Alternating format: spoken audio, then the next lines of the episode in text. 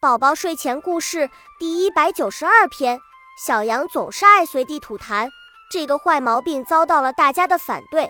小猴对小羊说：“小羊，你随地吐痰是不对的。”小羊哼的一声转头走了。小兔对小羊说：“小羊真脏，随地吐痰，我才不要和小羊做朋友呢。”小羊有一点不开心了。小刺猬和小羊每天放学都一起回家，可是这次小刺猬不愿意再和小羊一起回家了，因为小羊随地吐痰。小羊哇哇的大声哭了起来。猫头鹰老师来小羊家做家访，发现山羊爷爷也有吐痰的习惯。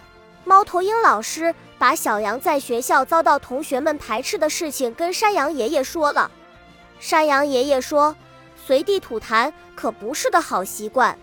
猫头鹰老师说：“家长是孩子的镜子，在不知不觉中影响着孩子，家长的样子会在孩子身上反映出来。”山羊爷爷顿时明白了，脸一下子红了起来，低着头说：“我一定会把我随地吐痰的习惯改掉。”从那以后，小羊和山羊爷爷再也不随地吐痰了。